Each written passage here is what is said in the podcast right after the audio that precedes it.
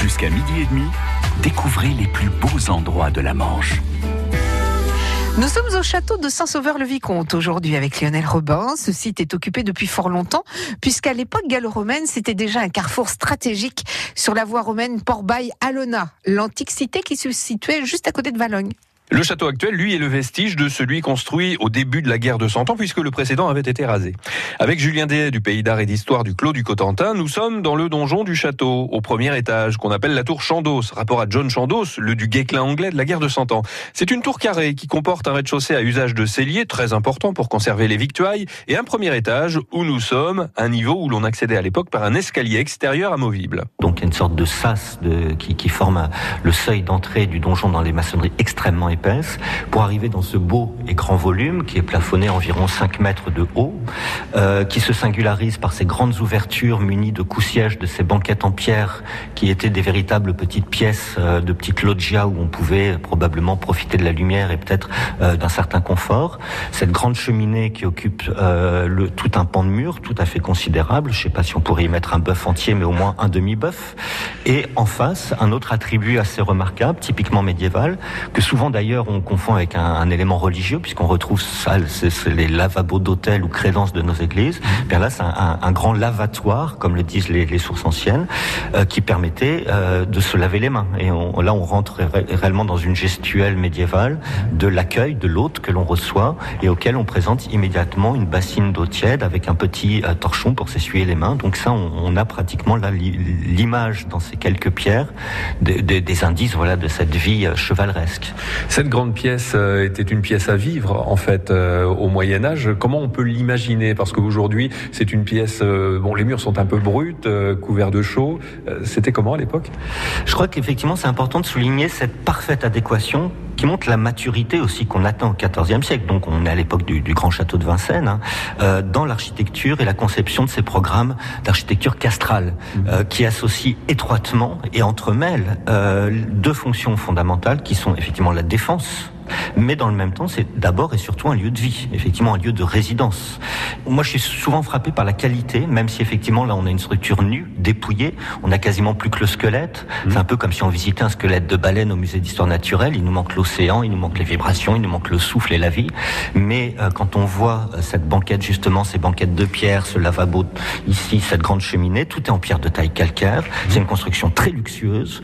Euh, et bien sûr, les murs qui apparaissent aujourd'hui sous un lait de chaux un peu jauni était recouvert à l'origine d'enduits extrêmement fins, euh, souvent décorés de rehaussés de décors peints, euh, et le sol lui-même qui apparaît aujourd'hui comme un sol, euh, voilà, avec quelques dalles de pierre encore mêlées dans un mortier de chaux, était à l'origine probablement recouvert de carrelage décoré, de tapis, etc. Donc effectivement, il faut se faire ici l'image d'un intérieur extrêmement luxueux, peut-être l'intérieur d'habitat seigneurial le plus luxueux du Cotentin du XIVe siècle. On peut imaginer aussi de grandes tentures décoratives qui recouvraient certains pans de murs pour le confort de cette pièce très haute de plafond. Tenez, pour avoir une petite idée de la déco intérieure du château de Saint-Sauveur-le-Vicomte au Moyen-Âge, eh bien, vous pouvez trouver sur Internet les très riches heures du duc de Berry. C'est un livre d'heures du XVe siècle, justement. France Bleu Bonjour, c'est Eric Vallée. On va terminer la journée ensemble et en plus, on va monter sur scène avec le cabaret d'impro des impros locaux. C'est ce soir au cœur de Saint-Lô et on va tout vous expliquer sur les règles de l'impro tout à l'heure, 18h10 sur France Bleu.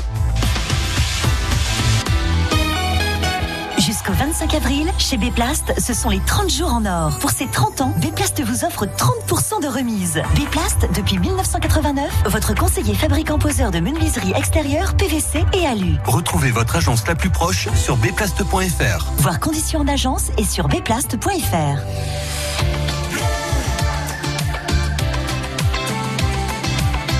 France Bleu Cotentin.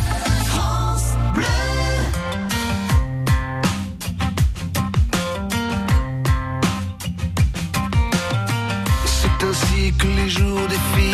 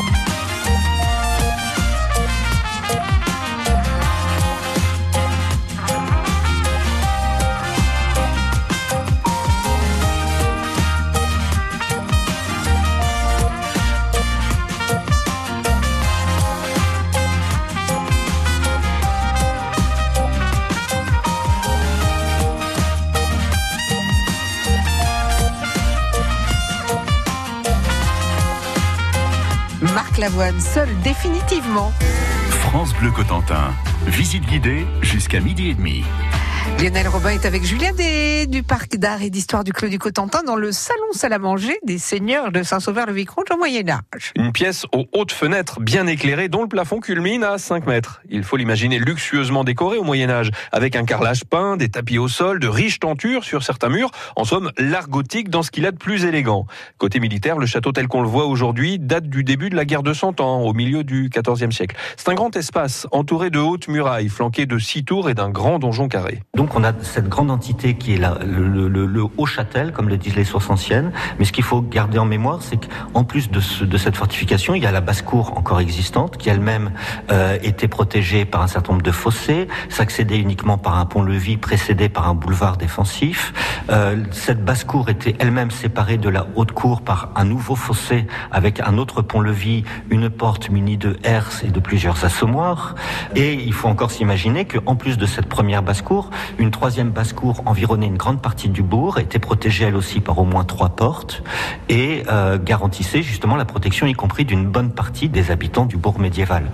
Euh, avec en plus, ce qu'on ne perçoit plus aujourd'hui, c'est l'importance considérable sur le front est de la place de la rivière. Aujourd'hui, elle semble assez douce et apaisée, mais il faut savoir qu'au XIVe siècle, on ressentait jusqu'à Saint-Sauveur l'effet du reflux quotidien des marées, et en même temps, comme les moulins qui étaient immédiatement au pied du château quasiment, euh, étaient associés donc à des systèmes d'écluses et de vannes qui retenaient l'eau de façon beaucoup plus considérable, euh, à tel point qu'en fait les prairies qu'on voit au pied ici devaient être totalement noyées. On pouvait les noyer et assurer aussi une protection renforcée de ce côté-là. Donc c'est c'est effectivement une forteresse réputée inexpugnable, hein, et qui dans l'histoire militaire de France a un rôle aussi tout particulier, c'est qu'en 1375, à grand renfort d'armement, après avoir fondu des fûts de canon qui ont été préparés à Caen, qui ont été amenés par la rivière Douve, euh, on organise, Jean de Vienne, amiral de France, du roi de France, organise ici ce qui a été l'un des premiers sièges d'artillerie de notre histoire militaire.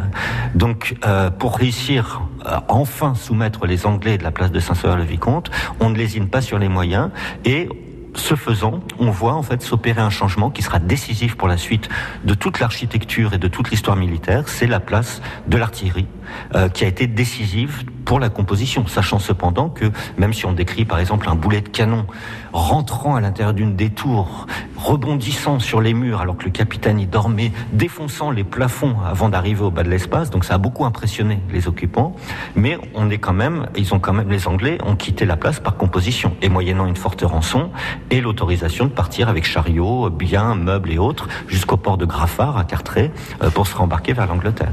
Euh, donc, donc effectivement, c'était réputé dans le Cotentin l'une des places les plus puissantes qui soit, bien que Cherbourg euh, ait encore donné davantage de fil à retordre puisque Cherbourg c'est la mer même qui venait entourer le château. Alors qu'à Saint-Sauveur, on est là sur une forteresse de bord de marais.